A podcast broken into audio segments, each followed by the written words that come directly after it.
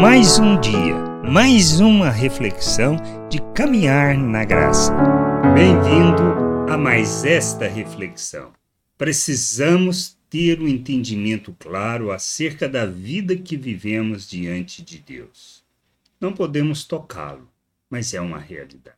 Não podemos ver, mas Suas palavras são promessas, são fatos e realidades que tornam o que achamos ser eterno, ser aquilo que é visível, que é o concreto, passamos a entender que o concreto, o verdadeiro, o eterno, é aquilo que não vemos. Somos chamados para viver uma realidade, expressar o reino de Deus na terra. Viver neste mundo como filho de Deus, revelando a sua glória, enchendo a terra com o conhecimento da glória do Senhor. Precisamos entender que vivemos por fé, só pela fé. Fé que não é algo que brota em nós, mas vem de Deus, se origina dele, se origina nas suas palavras, nas suas promessas, naquilo que ele fala.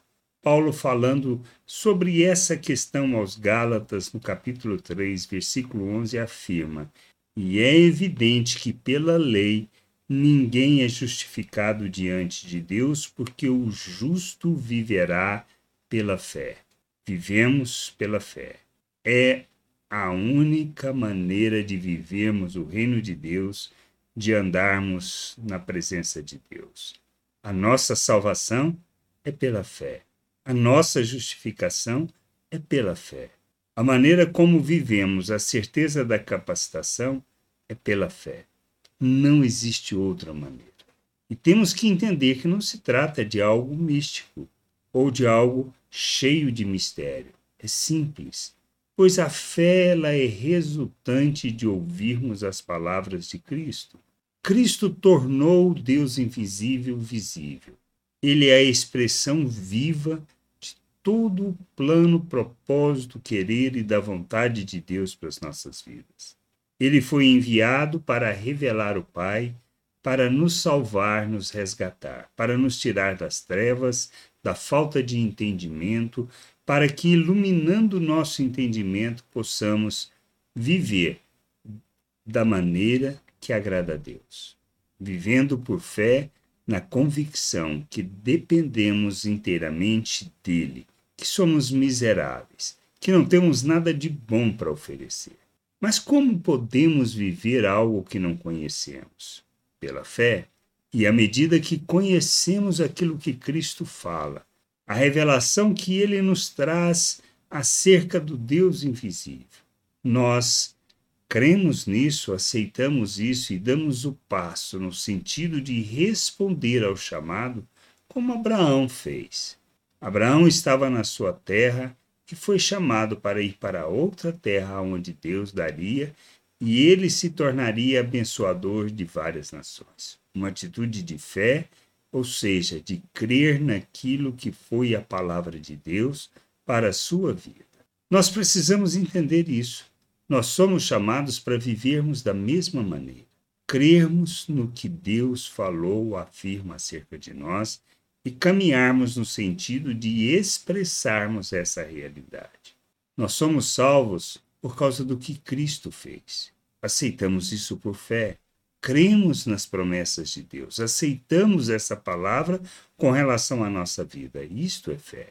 Algo que vem de Deus, revelado por Deus, que nós internalizamos e nos movemos nessa direção de fazer e viver a vontade de Deus. Temos que entender isso. Não se trata de outra coisa e nem de outro detalhe.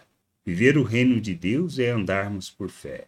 É termos a certeza que o perdão de nossos pecados nós obtivemos, não porque fizemos algo, não porque andamos pela lei, mas porque Cristo morreu por nós.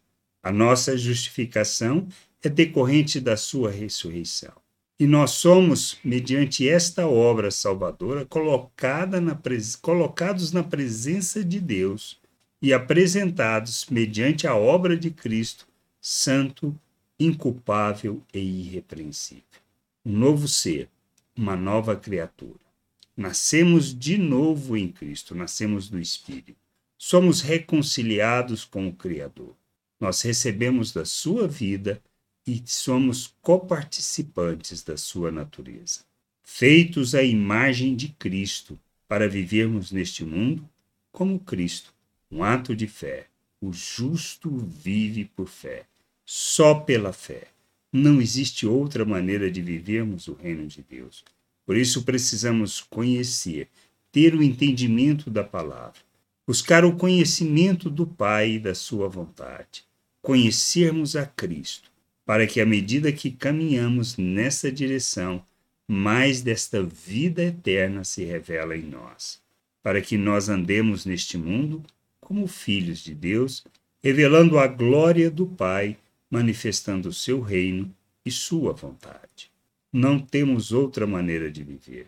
Não temos outro jeito de viver que não pela fé, nos submetendo e andando segundo aquilo que ele afirma, para que a sua vontade seja revelada por meio de nossas vidas, para que aprendamos a verdadeira adoração, para que possamos prestar o verdadeiro culto a Deus, oferecendo as nossas vidas como Cristo, para que assim a vontade do Pai se cumpra por meio de nossas vidas, para que nós aprendamos a expressar graça, misericórdia, para que possamos revelar a bondade de Deus neste mundo, crescendo, amadurecendo e nos comprometendo com o Pai, com a Sua vontade.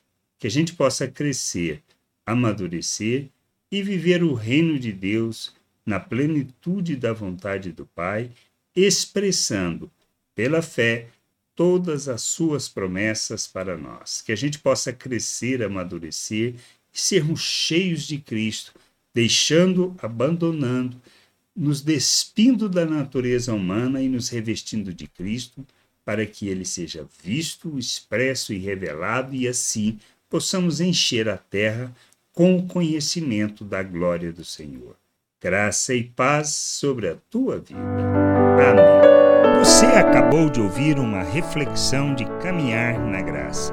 Se você gostou, curta, compartilhe, leve esta mensagem a outras pessoas, para que elas também possam compreender e entender a vontade de Deus. E leia as Escrituras, pois ela é a base, o fundamento para você julgar tudo o que você tem lido e aprendido acerca da vontade de Deus.